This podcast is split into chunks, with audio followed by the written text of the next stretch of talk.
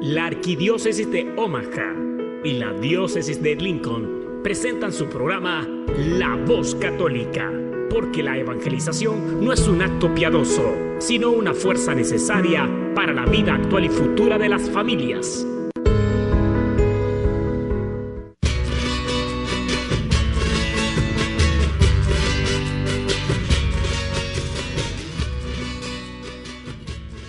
Hola, soy el arzobispo Jorge Lucas. Despónganse a escuchar la voz católica con un mensaje de fe y esperanza.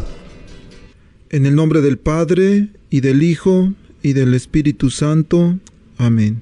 Buenos días, amado Padre. Te agradecemos la oportunidad de estar aquí esta mañana, especialmente que nos das el regalo de vida, de salud. Te pido, Padre Santo, por todas las personas que en este momento están disponiéndose a escuchar este mensaje. Quiero, Padre Santo, pedirte que tu Santo Espíritu inunde sus corazones, sus hogares, sus familias, sus ministerios, sus trabajos, para que puedan, con la fuerza de tu Espíritu, continuar el camino que nos lleva hacia ti, este peregrinar en esta tierra que nos lleva hacia ti. Amén. Muy buenos días, queridos hermanos. Soy su hermano y servidor, diácono Gregorio Lizalde, y esta mañana estoy muy contento de estar aquí compartiendo con ustedes un programa más de La Voz Católica. Oye, el Señor nos ha regalado un día hermoso, un día en que ha dejado caer su lluvia en esta parte del, mundo, para que empape la tierra, para que se llene, para que esté, para que esté ah, fértil. Y así nuestros corazones esta mañana dispongámonos a que estén dispuestos a escuchar el mensaje de Dios. Bueno, el, nuestro programa de hoy, vamos, tenemos un invitado especial, el padre Scott Hastings, que en un momento va a estar con nosotros, y mañana celebramos el día de Pentecostés, la venida del Espíritu Santo. Entonces nuestro programa de hoy lo vamos a dedicar a hablar sobre Pentecostés, sobre el Espíritu Santo. También este, tendremos una reflexión al Evangelio de hoy con el Padre Jairo Enrique Congote. Tendremos noticias, lo que, lo que sucede en nuestra arquidiócesis y un poquito de música eh, para el Espíritu Santo. Bueno, ¿qué tal si para comenzar escuchamos la reflexión al Evangelio de hoy con el Padre Jairo Enrique Congote? Vamos a escucharlo.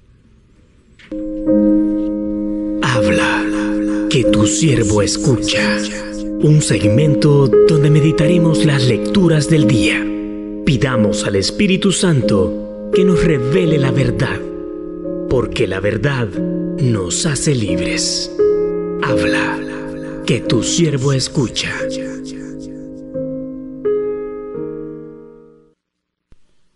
Muy buenos días, este es su servidor el Padre Jairo Enrique Congote.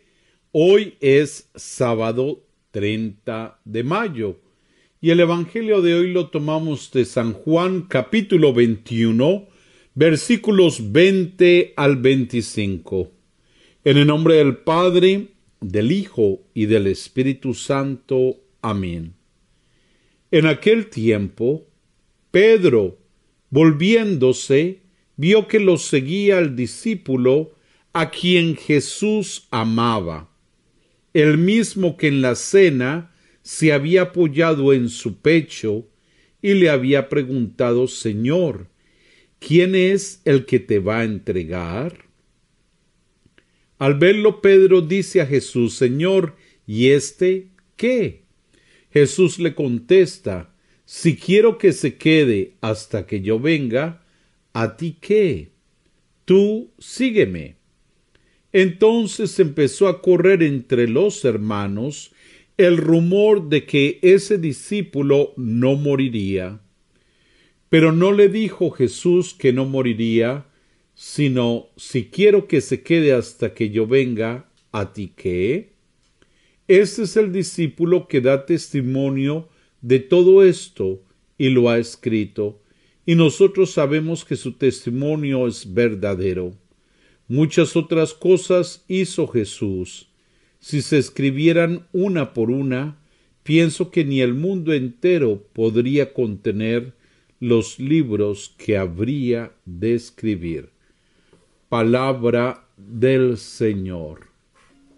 Hoy concluye la lectura continua que durante estas semanas del tiempo pascual hemos venido haciendo tanto del libro de los Hechos de los Apóstoles como del Evangelio de San Juan. Los hechos nos han mostrado de una manera apasionada la historia de los primeros pasos de la Iglesia y el anuncio misionero de los apóstoles bajo la guía del Espíritu Santo desde el día de Pentecostés, en cuya víspera ahora estamos. Ahora el Evangelio de Juan nos ha transmitido el testimonio del discípulo amado de Jesús sobre el misterio y mensaje de la palabra de Dios hecha carne. Todo ello nos invita a reflexionar hoy sobre la tradición de los apóstoles, lo que conocemos como la tradición apostólica, sobre la herencia de los apóstoles, testigos de la resurrección del Señor y fundamento de la fe que recibimos en la comunidad de la Iglesia. Desde el principio surgió en nuestra Iglesia la tradición apostólica de la fe que nos conecta de una manera maravillosa con la palabra de Cristo Jesús, en quien creemos, a quien amamos y en quien esperamos sin haberlo conocido personalmente. Esa fe la recibimos de la comunidad cristiana transmitida fielmente de generación en generación desde hace dos mil años. Y somos herederos de esa fe que a través de los siglos de generaciones de creyentes, pues vemos que supieron realizar en su propio contexto histórico ese diálogo de la fe con la vida, con la cultura y con el mundo de su tiempo, como nos corresponde a nosotros. La, la apostolicidad es una de las notas de la iglesia de Cristo. Lo decimos en la profesión de fe. Creo en la iglesia que es una católica, santa, católica y apostólica. Entonces, que es apostólica? Pues que la iglesia afirma su origen en Cristo mediante el, el testimonio y la predicación de los apóstoles, testigos de su resurrección y fundamento de la fe de los creyentes. Ahora que por voluntad expresa de Cristo, que es el cimiento visible y la piedra angular de la iglesia, esta tiene como fundamento visible de su unidad y permanencia la cátedra y la sede apostólica de Pedro y su sucesor el Papa. Y apostolicidad también significa fidelidad de la comunidad de la Iglesia a la fe transmitida por los apóstoles e imitación de su ejemplo mediante el apostolado, mediante la misión que cada uno de nosotros tenemos. Y esa misión siempre tiene que ver con ese servicio, con esa misión que todos también recibimos de Jesús, que es la evangelización del mundo entero. Solamente así es apostólica en plenitud la iglesia, porque cree, porque mantiene, porque difunde la fe en Cristo recibida del anuncio y testimonio de los apóstoles. Bueno, que esta sea nuestra meditación en el día de hoy. ¿Cómo estoy cumpliendo mi misión? ¿Cómo trato de imitar el ser apóstol de Jesús? Feliz día y muchas bendiciones. Estás escuchando La Voz Católica. Queridos hermanos, pues continuamos aquí en La Voz Católica. Y como les decía, este programa de hoy vamos a dedicarlo a hablar sobre el Espíritu Santo, sobre Pentecostés. Me he dado cuenta que muchas personas, muchos grupos, muchos lugares están orando mucho, están haciendo novenas, están haciendo conciertos por el día de Pentecostés, hay eventos de alabanza, de adoración, horas santas. Y decía el Padre ahorita en la reflexión, estamos en la víspera, estamos en la víspera del día de Pentecostés. Entonces les decía, hoy vamos a dedicar este programa al Pentecostés, al Espíritu Santo, pero para preparar nuestros corazones, vamos a escuchar un canto, vamos a pedir al Espíritu Santo que venga, que inunde nuestros corazones y de esa manera estar dispuestos a escuchar su voz y también aprender hoy un poquito más sobre Pentecostés. Y porque no sabemos rezar, pidamos el don del Espíritu Santo. Ven, ven, ven, Espíritu Divino, ven, ven, ven, acércate a mí. Suavemente. Ven, ven, Espíritu Divino, ven, ven, ven, acércate a mí. Apodérate. Apodérate,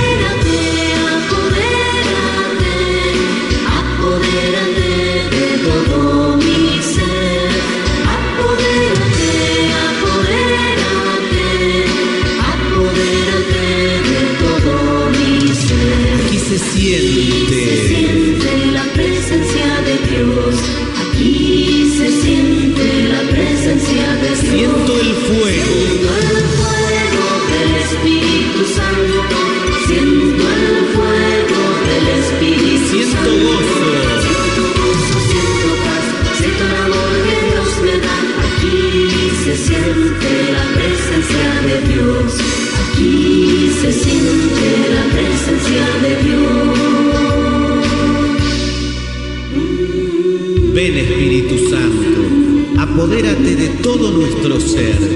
Danos tu fuego, danos tu luz, danos tu paz. Queremos sentir tu amor. Espíritu Santo, ven.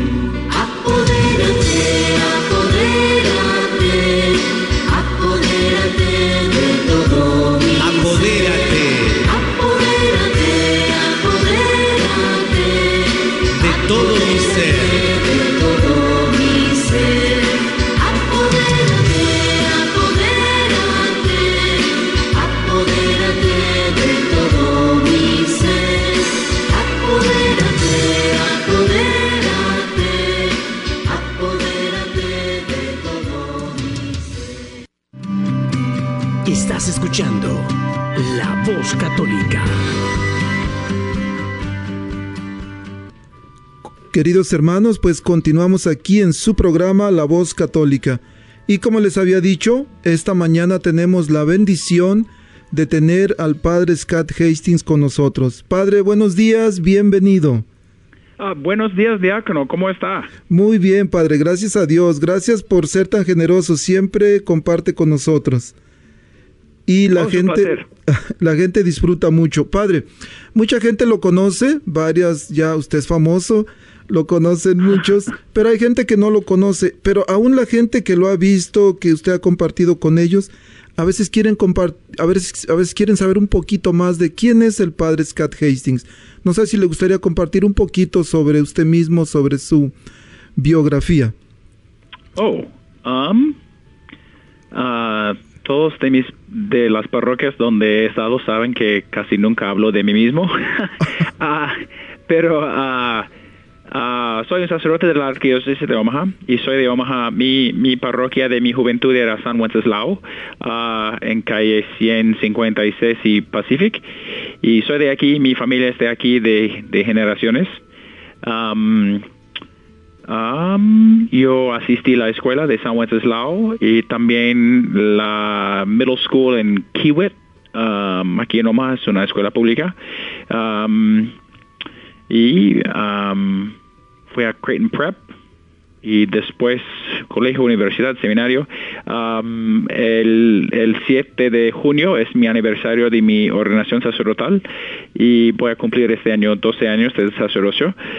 Mi primera asignación era en ah, Norfolk, en Sagrado Corazón. Estaba allá por cuatro años y en los últimos dos años de mi tiempo ayudando en Norfolk también era párroco de, um, de San Leonardo en Madison.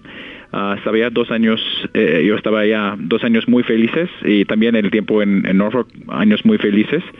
Um, y después fui a Roma por tres años para estudiar el derecho canónico, que es la ley de la iglesia. Es, um, soy, um, soy un ah, usamos la palabra canonista. am, o soy es como eh, soy como un abogado de otro país. Entonces hay hay personas aquí en Omaha que son abogados de otros países. No puedan practicar en nuestros cortes pero son abogados. Entonces ten- soy un abogado del en, en ese sentido del Vaticano. Am, entonces estudié allá por tres años y regresé aquí y he estado trabajando en el obispado en la cancillería por estos últimos cinco años Am, y soy el director del tribunal. Entonces, hay- si hay personas que trabajan con anulaciones o con, la ley de la iglesia, el- del derecho de la iglesia, ah, yo soy el director de esa oficina y tenemos un quizás am, más o menos ocho personas que trabajan aquí. Y también soy el vicario del clero que sig- significa que ah, soy el delegado del arzobispo del arzobispo para, para todas las cosas am, sobre los clérigos. Entonces los diáconos las- los sacerdotes ah, iniciando con su formación ah, hasta su, su muerte, am, soy el delegado del obispo. Ah, tenemos un director de vocaciones, tenemos el director de formación diaconal, cosas así. No, ah, nada más soy el supervisor de, de, todo esto. Entonces, am, soy, ah, yo trabajo en la administración de la diócesis. Ahora vivo en la parroquia de, ah, de San Pedro. Y ah, he estado allá desde el último agosto. Soy nada más un residente, que significa que um, yo vivo allá, pero no trabajo allá. Eh, en los domingos, para la gente que viene a la misa, eh, nada más en los domingos soy como nada más uno de los sacerdotes de la parroquia, pero siempre digo que no soy un sacerdote parroquial. Nada más significa que no hago funerales, no hago quinceañeras, no hago bodas. Puedo, es nada más que mi trabajo prohíbe eso mucho. Por ejemplo, hoy es sábado, es un día de trabajo para mí. Entonces, si hay una boda hoy, una quinceañera, un bautismo esta mañana, no puedo estar presente para, para eso. Am, entonces, no sé si o no hay más. Ah, usted y yo nos conocimos hace 12 años cuando inicié en Norfolk y ah, tengo el placer de trabajar ah, mucho con, con usted. Am, usted trabaja más que yo, pero tengo la oportunidad de colaborar y am, no sé qué más. Aprendí español, oh, no aprendí. Inici- inicié mi, mi estudio de español hace como 15 años, estaba en Guadalajara ah, por un verano y desde ese momento he estado aprendiendo y aprendiendo. Eh, hoy siento que tengo el nivel de, español primaria, de la primaria. Pero eh, estoy aquí, no sé si hay más. Ah, no estaba planeando decir nada sobre mí, entonces no sé. Yo no sé, padre. ¿Qué más? Lo balconía, ¿verdad? Como decimos en, en español. Padre, muchísimas gracias. Olvidó decir que usted también es el vicario para el ministerio en español. Así es que, queridos radioescuchas, si hay algo en mi trabajo, en mi ministerio que no estoy haciendo bien, bueno, pueden reportarme con el padre. ¿Ok? Mm. Padre, hoy, hoy este, pues el programa de hoy lo dedicamos al día de Pentecostés. A veces Fantástico. pronunciamos mucho la palabra Pentecostés, pero sabemos que lo celebramos mañana, que es la venida del Espíritu Santo. Pero podría usted, este, hablarnos, explicarnos un poquito sobre de dónde viene la palabra Pentecostés? Oh, sí, es una palabra, eh, es una palabra en español casi igual a la palabra en, en griego. Am, sabemos que en, en la iglesia antigua, que, am, que eh, en, en el tiempo de Jesús ah, había el imperio romano. Entonces, el, idioma oficial del imperio era latín. Pero el idioma de la gente en la parte de la, de la parte al este del imperio, como en Grecia, ah, Turquía, Israel, Palestina, esos lugares, el idioma más común para todos era griego. Entonces, la gente allá, un hombre educado en el tiempo de Jesús, viviendo en Jerusalén, hablaba latín, griego, hebreo para, para, para, el templo y típicamente un dialecto o un idioma local. Jesús habl- hablaba ah, arameo. Pero ah, el idioma entre personas de, si una persona de, de- si había una persona en Turquía que estaba platicando con una persona de Palestina, su idioma en común era griego. Entonces, la palabra en griego es Pentecostés. es igual, nada más significa 50 días. Y um, en, en los Hechos de los Apóstoles dice, cuando llegó el día de Pentecostés, que significa que ya había este día. El Pentecostés como un título, como un nombre, existía antes de la venida del Espíritu Santo. Era la, la palabra en griego para referirse al, a la celebración judía, era la celebración de Shavuot. Y Shavuot es, es una de las fiestas en las fiestas judías um, que celebra entre algunas cosas sobre ah, la cosecha, um, a- algunas cosas así, pero también eh, celebraba ah, la recepción de la ley de Dios por Moisés de los diez mandamientos eh, de, Moisés en el monte de Sinaí. Entonces, la Pascua, tenemos esta palabra en, en- en- como cristianos, pero también los judíos tienen est- esta palabra. La Pascua original era cuando Moisés, eh, era en el Éxodo, cuando Moisés y los judíos, cuando ellos escaparon Egipto y ellos entraron en el desierto. Y 50 días después del, del, del- del inicio del Éxodo, Dios dio la ley a Moisés en, en el monte. Entonces, 50 días en el tiempo de, de Jesús, entonces miles de años después, en el tiempo de Jesús, Jesús fue crucificado en la fiesta de la Pascua.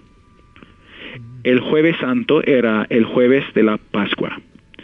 Entonces, 50 días después de ese momento, después del, del- domingo de la Pascua, ellos estaban celebrando el Pentecostés, estaban celebrando la- el memorial, su conmemoración de, de la recepción de la ley de Dios por Moisés en el monte de Sinaí. Y nosotros tenemos la nueva Pascua, tenemos Jesús como el cordero, como el cordero que se sacrificó en el tiempo de Moisés en Egipto. Jesús es, la nueva Pascua, el nuevo cordero. Y 50 días después tenemos la recepción de la nueva ley. La ley nueva es, es San Pablo nos dice, él explica todo esto en, en, en sus cartas, pero San Pablo nos dice que ah, es, es la ley escrito, escrita en los corazones de los hombres. Mm, Pienso que es una descripción adecuada. Sí, qué interesante, padre. Y es eso, la ley escrita en el corazón de los hombres, es parte de la promesa de Dios de Jeremías 31, 31, de que pactaré con ustedes una nueva alianza, de que escribiré mi ley en sus corazones. Es, es parte de eso, ¿verdad? ¿Cómo, cómo de verdad en la escritura se revela la promesa, se revela eh, todo lo que Dios no- nos, nos iba dando poco a poco? Y Padre, también en el, Antiguo Testamento ahí está la promesa de Dios a través del profeta Joel de la promesa del Espíritu Santo. Dice en Joel 3.1.2, esto es lo que ha de suceder después. Yo derramaré mi espíritu sobre cualquier mortal. Tus hijos y tus hijas profetizarán. Los ancianos tendrán sueños y los jóvenes verán visiones. Hasta sobre los siervos y las sirvientas derramaré mi espíritu en aquellos días. Y luego se, se cumple el día de Pentecostés en el libro de los Hechos. Y pues bueno, creo que, que muchos sabemos, o casi todos sabemos, que el día de Pentecostés lo que eh, vino el Espíritu Santo, pero ¿qué fue exactamente lo que pasó, Padre? ¿O cómo sucedió eso? Bueno, tenemos que ah, no aceptar, tenemos que decir primero que es, es la segunda vez que el Espíritu Santo llegó en el Nuevo Testamento. Entonces, la primera vez que el Espíritu Santo llegó era en el momento de la concepción de Jesús en la anunciación de la de, a, la Virgen María. Entonces, el, el Espíritu vino en ella, era, era cuando, cuando Jesús entró en el mundo, en la encarnación, Entonces, la segunda vez que el Espíritu Santo vino era el día de Pentecostés. Y nada más tenemos una descripción, es, como, es como otras descripciones en, el, en el Nuevo Testamento. Hay personas que están describiendo algo que nadie había visto antes. Entonces, es como la transfiguración o la ascensión. Um, uh, cuando ellos dicen, por ejemplo, en la transfiguración que, que uh, la, la, ropa uh, de, de, Jesús era tan blanco, no hay, no hay ninguna manera de hacer una tela tan blanco en el mundo. Y, y, podemos imaginar que, que Pedro y Santiago y Juan, cuando ellos estaban describiendo a los demás lo que, lo que pasó en la transfiguración, es, era difícil explicar. Mean, están intentando una descripción que e-, es como decir a una persona, podemos imaginar, si, si, si vamos en, en, en, el pasado, hace, hace mil años, y si intentamos describir un iPhone a una persona de, de hace mil años, e, ellos no tienen la categoría para entender que la luz puede venir de una pantalla porque ellos no saben cuál es la electricidad, cuál es la luz.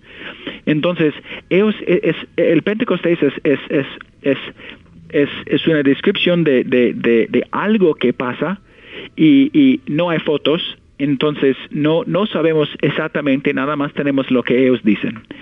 Ellos dicen que están allá hay, la Virgen María y los apóstoles, algunas más personas, ellos están allá esperando y esperando, rezando constantemente en los días después de la ascensión de Jesús. Ellos están allá y, las puertas están cerradas y de repente lo que pasa es que hay un hay, hay un, vento, un vento hay, hay, hay, el aire que viene uh, y ellos sienten la presión del aire uh, y, y, y, un espíritu uh, que llena el espacio, llena la casa donde ellos están y ellos dicen que hay como lenguas de fuego que, que, bajan del, de arriba y que, que están sobre las cabezas de esas personas. Podemos imaginar uh, que, que, uh, que entre toda la gente allá, que era algo nuevo para todos, con la excepción de la Virgen María. Entonces todos ellos estaban llenos de fe, llenos del Espíritu Santo, están hablando otras uh, otras lenguas, están están, I mean, verdaderamente llenos de, de, de algo de, algo. Y están tan cambiados que, que personas dicen oh que, este, que ellos uh, están um, um, borrachos em, sí claro Y, y, y, y, pero Pedro dice, no, no, no somos así, son como, como las nueve de la mañana, no estamos borrachos. Eh, eh, eh, entonces, um, sí, hay, hay, algo que pasa. Y de nuevo, están intentando explicar algo que nadie había visto antes. La única persona que había experimentado esto era la Virgen. Mm, qué interesante, Padre. Padre, también decimos, o la iglesia nos enseña, que fue el día de Pentecostés, cuando es el nacimiento de la iglesia. ¿Por, qué decimos esto, Padre? porque es, I mean, es, en un sentido, um, no estamos diciendo que no había la iglesia antes. Uh, usamos esa palabra porque a partir de ese momento los apóstoles tienen todo lo que necesitan para hacer su ministerio. Uh, San Lucas nos dice en su evangelio Ah, que las últimas palabras de Jesús son que ustedes espérense aquí hasta que venga el Espíritu Santo. Entonces, si cuando venga el Espíritu, ellos tienen la fuerza, ah, el poder para, para hacer todo lo que, lo que, todo lo que tienen que hacer para construir la iglesia. es, es, el cumplimiento de la promesa de Jesús. Mm. Importante, padre, importante saber eso. Sobre todo me llama la atención cuando, cuando dice usted que con la fuerza del Espíritu Santo, más bien que el Espíritu Santo da fuerza, da poder. Y yo creo que el, ejemplo más visible y más claro es el de Pedro. Pedro que, de, que negó a Jesús, que de miedoso, de cobarde, dijeran por allá en mi pueblo, de pinchurriento, con la fuerza, con el poder del Espíritu Santo, se convirtió en el primer evangelizador y fue el primero que empezó a proclamar a Jesús como Rey y Señor. Y dice que en su primera ah, predicación se convirtieron tres mil personas. Entonces es algo que el Espíritu Santo nos da, nos da poder, nos da fuerza. Y algo que, que me imagino, Padre, hoy, hoy este, que estamos en la víspera de celebrar una vez más el día de Pentecostés. Imagino los apóstoles en aquel tiempo estaban, tenían miedo, por supuesto, y dice que las puertas estaban cerradas por miedo a los judíos. Y, yo me imagino que en este momento también hay mucha gente que tiene miedo, están en sus casas, están angustiados por la situación del, del virus, pero tenemos una esperanza, tenemos la y la confianza también, la promesa de Jesús, que Él envía su Espíritu Santo y nos da la fuerza, nos da el poder para poder resistir, pero también para convertirnos en, testimonio, en heraldos, en, proclamadores de esa, de esa buena promesa. Pero también el Espíritu Santo nos da otras cosas, nos da dones y carismas. Un día vamos a hacer un programa especial sobre los dones y carismas. Pero hoy, Padre, ¿nos pudiera usted decir así algo breve sobre los dones y carismas que el Espíritu Santo nos regala? Sí, um, los dones son, I mean, se, vienen de dos lugares en, la Biblia y los dones del Espíritu Santo son, son las cosas que, que describen cómo son, podemos imaginar el Espíritu Santo como una red. Es como Dios dice que a, Pedro, a Jesús dice que a partir de hoy ustedes serán pescadores de hombres. Y, tenemos esa imagen del pescador. Y el Espíritu Santo es, es el amor que existe entre el Padre y el Hijo personificado. Y es como la red del Señor, que el Señor ah, que el Señor usa para atraer personas a sí mismo. Y los dones del Espíritu Santo son las cosas, del, son, son como el Espíritu Santo hace eso, como Dios atrae una persona a sí mismo. Y los frutos los frutos del Espíritu Santo son como la evidencia de la presencia de Dios. Y, um, la distinción es, uh, es, exactamente así. Si estamos intentando distinguir um, en un momento cuál es la voluntad de Dios, cuál, cuál, cuál no viene de Dios, usamos los frutos para examinar lo que está pasando. Si, estamos, si queremos estar más cerca de Dios, a Dios, pedimos los dones pedimos más atracción de Él hacia nosotros. Um, ¿Quiere, eh, ¿Quiere decir, Padre, entonces que de alguna manera los dones nos sirven para santificarnos? Claro, exactamente. Pero me gustó la parte, Padre, que dice que debe haber frutos y los frutos son evidencia de que el Espíritu Santo está en nosotros. Entonces yo puedo decir que he recibido el Espíritu Santo, que tengo los dones, pero si no hay frutos en mí, no hay evidencia. Entonces yo no, puedo decir que lo tengo si no, si no soy testimonio de esos dones, o más bien que de los frutos, y los frutos están en Gálatas 5:22, y ahí podemos este, leer los cuales son los frutos del Espíritu Santo. Este, padre, pero también en la San Pablo, en la carta a los Corintios, habla de los carismas. Y, hay un... Vamos a tener después un programa completo sobre, sobre dones y carismas. Pero, Padre, el por qué a veces decimos que, por ejemplo, el don de lenguas, el don de profecía, pero si los dones son siete que, que la iglesia nos enseña, sabiduría, entendimiento, consejo, fortaleza, esos, ¿por qué a veces decimos también que los otros son dones, cuando más bien son carismas? Sí, y la, el problema es que en griego la palabra carisma significa don. Entonces, es, es, hay, en realidad hay, hay dos categorías de dones. Hay los dones que Dios usa para santificarnos y usamos la palabra los dones del Espíritu Santo. Y hay los carismas que Él nos da, a da diferentes personas en diferentes medidas Um, él, da a personas para un momento, para un una ocasión específica, para, para santificar la comunidad, cosas así, y, hay diversas, hay diversos carismas, pero los dones del Espíritu Santo son abiertos a todos y de nuevo los frutos son la, evidencia. Entonces, podemos eh, decir, no, podemos decir que los dones del Espíritu Santo son las medidas ordinarias de la santificación. Los carismas son ordinarias en la iglesia, pero son típicamente extraordinarias en las vidas de personas individuales. Oh, me encanta esta parte, padre. Bueno, vamos a...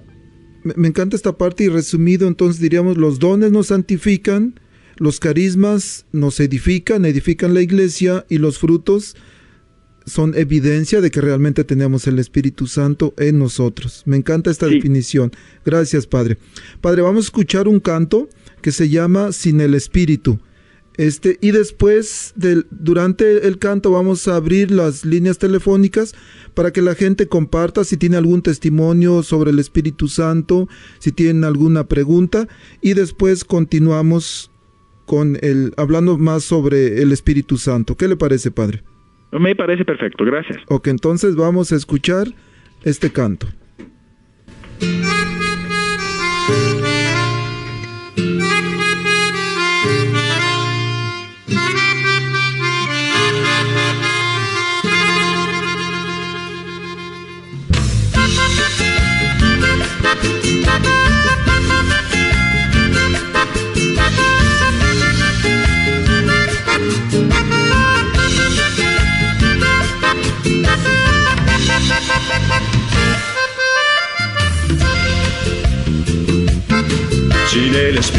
No puedo cantar, sin el espíritu no puedo cantar. Por eso pido al espíritu que venga hoy para cantar al Señor. Sin el espíritu no puedo cantar, sin el espíritu no puedo cantar. Por eso pido al espíritu que venga hoy para cantar al Señor. Hoy el Espíritu Santo Por eso canto con alegría, mi Señor. Hoy el Espíritu Santo ya vive en mí. Hoy el Espíritu Santo ya vive en mí. Por eso canto con alegría, mi Señor.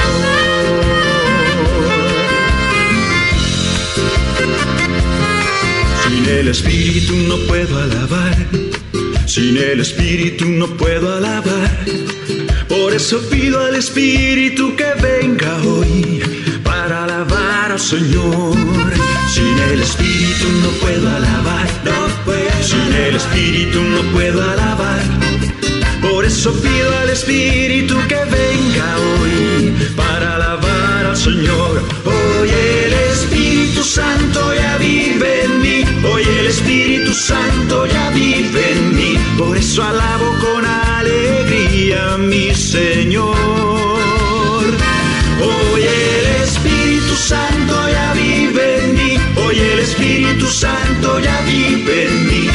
Por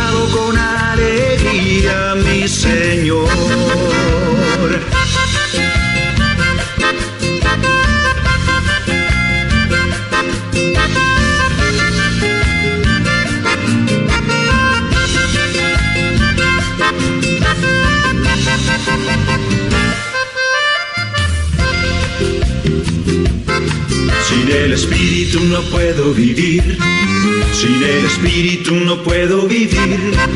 Por eso pido al Espíritu que venga hoy para vivir en mi Dios. Sin el Espíritu no puedo vivir, no puedo. Sin el Espíritu no puedo vivir.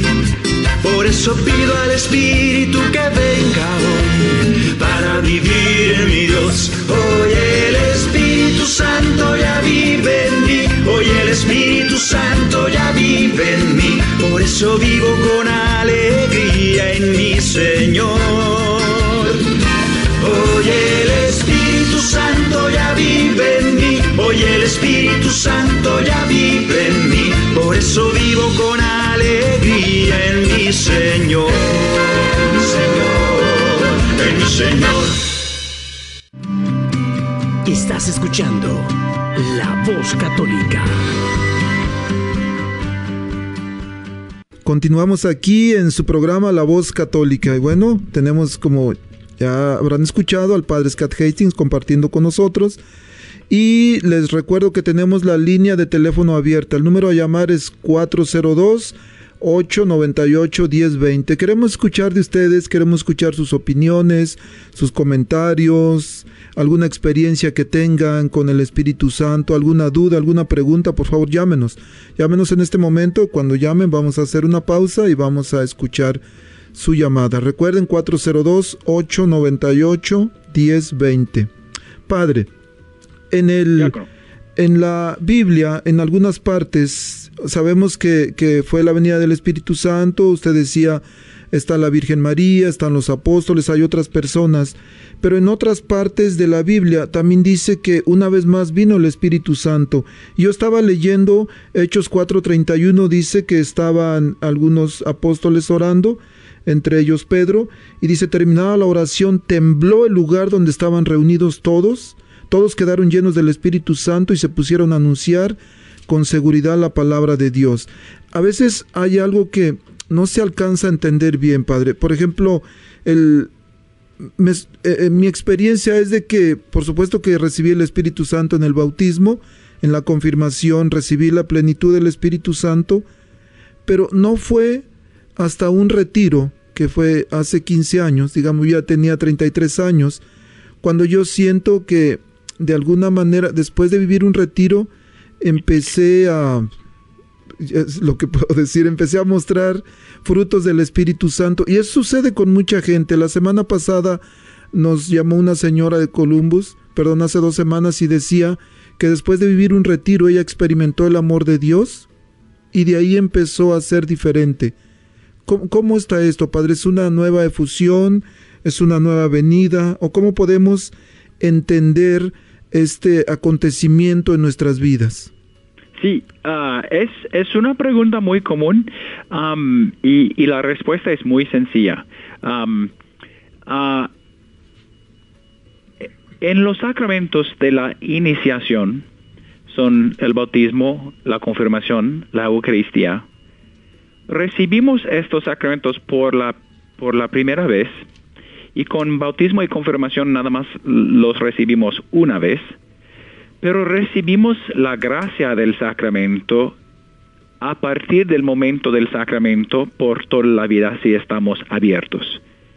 Entonces, hice una vez mi primera comunión, pero he recibido la gracia de la comunión ya por años y años y años. cuando recibí el bautismo, la gracia del bautismo es que que remueve el pecado, sí, claro, pero, ah, pero me eh, ese sacramento me dispone a recibir más gracia. Cuando, fue, cuando yo fui sellado con el Espíritu Santo en mi confirmación, desde ese momento yo recibí ah, acceso a una relación con el Espíritu. Entonces, a veces personas piensan, bueno, o bien, la única vez que puedo recibir o conocer el Espíritu Santo es la confirmación. Y es un error, es equivocado. Es nada más la primera vez que puedo recibir el Espíritu Santo, ciertamente es la confirmación. Pero ah, la primera vez que, que puedo ser sellado con el Espíritu. Pero después puedo recibir el Espíritu mucho, y entonces usamos, hablamos de la confirmación como la, es, es, es como somos sellados con el Espíritu, pero podemos recibir el Espíritu Santo muchas veces eh, en, en, la vida. Y la palabra que usamos para eso, la palabra más común, es el bautismo en el Espíritu. Ah, y, esta palabra es, eh, quizás es, una confusión más, porque ahorita estamos usando bautismo para referirse al Espíritu. Pero bautismo como palabra nada más significa sumergir. Y la experiencia del bautismo en el Espíritu es exactamente lo que usted describió en su vida o en la vida de esa persona de Columbus o anoche estaba hablando con un hombre de la de la de, la escuela de la comunidad de siervos de Cristo vivo a San Pedro y él estaba diciéndome que hace hace 10 años él conoció al Espíritu Santo por primera vez y su vida fue cambiado. Entonces, estos encuentros con el Espíritu no son para personas especiales. Es nada más que, no sé, no entiendo por qué, pero algo que hemos perdido recientemente en la vida de la iglesia es esta atención al Espíritu. Pero el Espíritu es para, para todos nosotros y, podemos ser en ese sentido bautizados en el Espíritu Santo o recibir una efusión del Espíritu Santo mucho. Entonces, Pentecostés era la, la segunda efusión del Espíritu después de la anunciación, pero es la efusión para toda la iglesia. Pero el Espíritu viene continuamente de, a partir de ese día. Para nosotros, la primera exposición al, al, al, al, al Espíritu Santo es en el bautismo, sellados en la confirmación, pero podemos recibir el Espíritu después. Mm. Y típicamente lo que pasa es que pasa en grupos cuando estamos rezando juntos. Cuando, cuando la iglesia pide la presencia del Espíritu, es cuando hay estas experiencias. Oh, me gustó mucho, Padre, la definición que dio. Sé que muchos de nuestros nuestra audiencia han tenido esa experiencia a través de algún retiro. Tenemos una, cantidad grande de, de, grupos de movimientos eclesiales en nuestra arquidiócesis.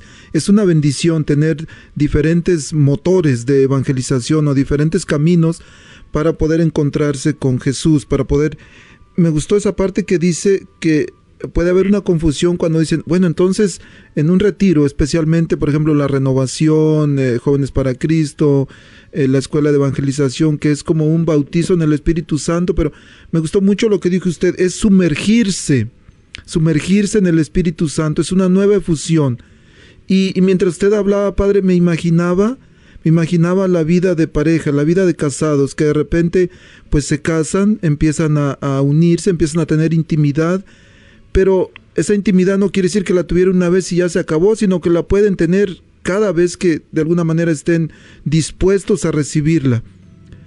Y, el Espíritu Santo posiblemente no sea la mejor comparación, y me puede regañar, Padre, si estoy equivocado, pero, pero yo lo, lo interpreto o lo, lo relaciono de esa manera, que podemos, cuando estemos dispuestos a recibirlo, y usted decía, es más común en los grupos, cuando se ora, el, porque retiro es retirarse un poco, apartarse, el, de alguna manera dedicar un tiempo para orar, dedicarle un tiempo a Dios. Lo que yo siempre sí le, le, de alguna manera le digo a Dios, oye Señor, ¿por qué si tú me diste amor, me diste alegría, me diste gozo en mi corazón? ¿Por qué hay muchas personas que sufren y no pueden experimentar ese amor que yo siento al conocerte? Pues bueno, es algo que cuando me muera voy a preguntarle, Padre. Pero, ah, Padre, la Biblia nos habla de un pecado contra el Espíritu Santo. Y yo no sé, he entendido que el pecado al Espíritu Santo es cuando el hombre o el ser humano niega libre y conscientemente, se niega libre y conscientemente al perdón, a la misericordia de Dios, cuando sabiendo que Dios es bueno, que Dios es amoroso, que envió a su Hijo Jesús a morir por mí, que envió a su Espíritu Santo para guiarme, para santificarme, y aún así yo lo rechazo, consciente de que, de que es Dios. ¿Es ese el pecado contra el Espíritu Santo? Sí, a, a, veces usamos dos categorías para hablar de este pecado. Hay el pecado de la presunción y el pecado de la des, desesperación, o de, si es la palabra correcta, desesperación. Desesperación. Ah, desesperación. Sí. Y son, son uh, eh, la presunción es cuando digo, no necesito el poder de Dios para, para nada y acepto que hay Dios, pero no lo necesito. Entonces tengo que aceptarlo y rechazarlo. No es, si una persona es ignorante, nada más son ignorantes. Si una persona no sabe, no es un pecado. Es cuando digo, sí veo que hay este poder de Dios, pero lo rechazo es igual con, con la desesperación. Es cuando digo, mis pecados son tan grandes soy sé que Dios es misericordioso, acepto, pero no quiero aceptar su misericordia, no voy a pedir, Él no me puede perdonar, no tiene el poder. Entonces, los dos son iguales. Y siempre la, la, analogía para la relación con Dios es como relación con una persona. Entonces, por ejemplo, si, si eh, eh, el ejemplo del hijo pródigo es, es el ejemplo. Eh, el padre ha perdonado el hijo, el hijo se va. Pero el, el hijo no puede recibir el perdón del padre hasta que llega al padre y acepta el perdón del padre. Entonces el padre ya había perdonado a su hijo porque estaba buscándolo. Por eso ve a él cuando él está muy lejos. Pero el hijo ha rechazado y rechazado y rechazado. El padre no puede hacer nada porque el hijo ha rechazado a él. Y cuando el hijo regresa al padre y dice, Padre, he pecado contra los cielos y contra ti, no merezco ser, nada en tus ojos, él dice, mi hijo, ya estabas, estabas fuerte y, y, y ahorita vives. Entonces el padre está feliz. Pero la diferencia no es en el padre, la diferencia es en el hijo, porque él remueve uh, su rechazo del padre. Qué, qué, ilustración tan magnífica nos ha dado, Padre. Padre, pues ya casi se nos, se nos acabó el tiempo. Sabemos que el Espíritu Santo él tiene, se representó o se manifestó en varias maneras, por ejemplo, como agua, como aceite, como fuego, como nube y luz, como viento, como un sello.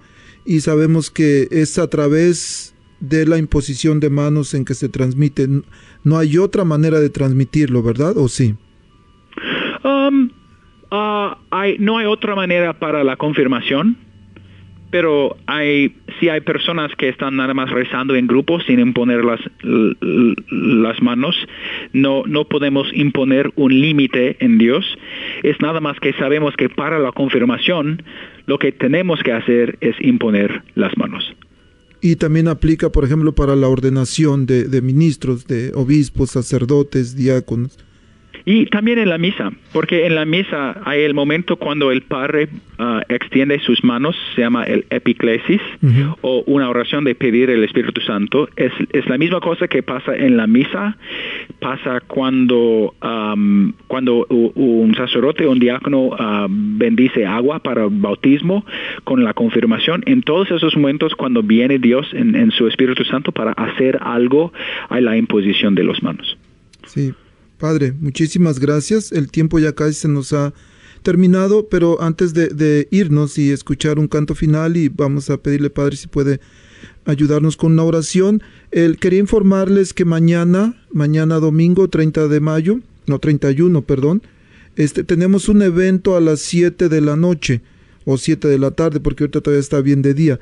Es un evento en el que los, todos los obispos de la región 9, la región 9 que abarca Nebraska, Kansas, Missouri y Iowa estarán reunidos orando un Via Lucis. El Via Lucis, así como el Via Crucis, es el camino de la resurrección, de la crucifixión, perdón, camino del Calvario.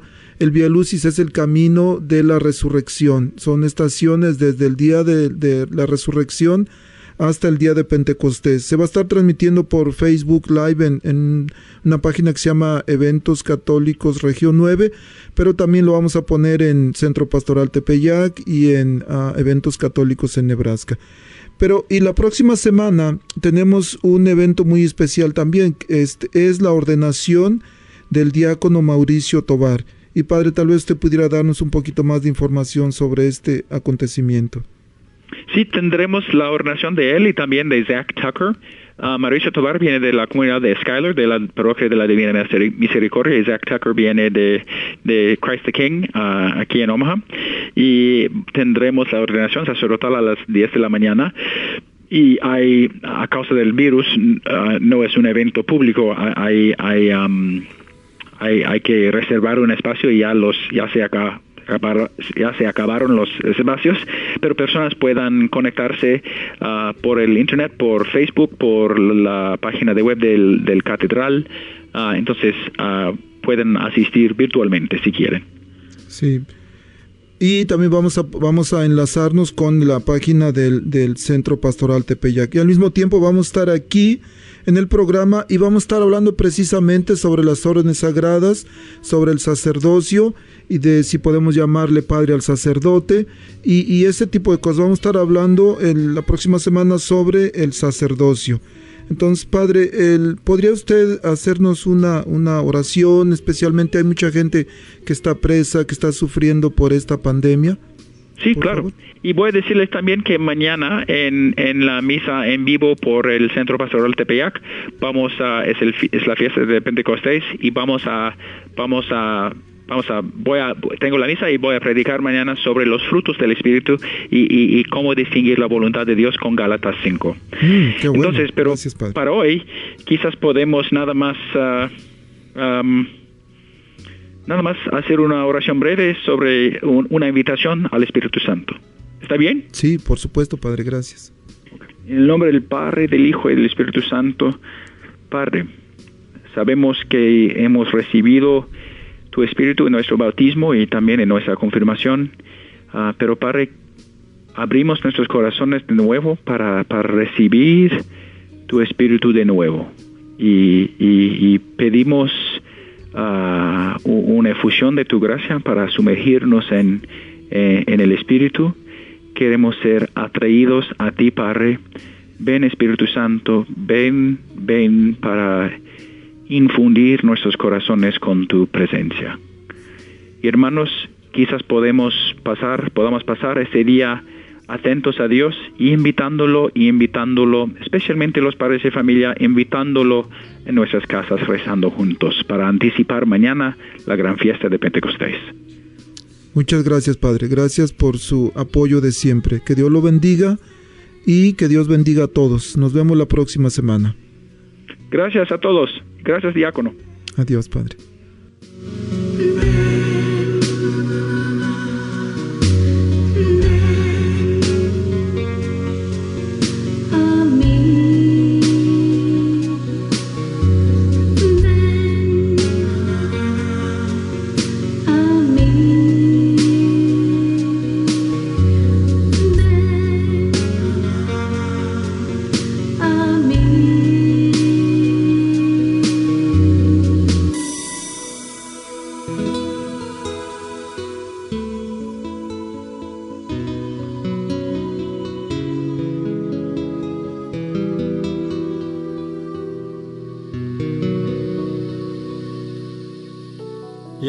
La arquidiócesis de Omaha y la diócesis de Lincoln presentaron su programa La Voz Católica, porque la evangelización no es un acto piadoso, sino una fuerza necesaria para la vida actual y futura de las familias. Gracias por escuchar la voz católica. Recuerden que nos reunimos mañana en la Santa Misa. Que Dios los bendiga en el nombre del Padre y del Hijo y del Espíritu Santo. Amén.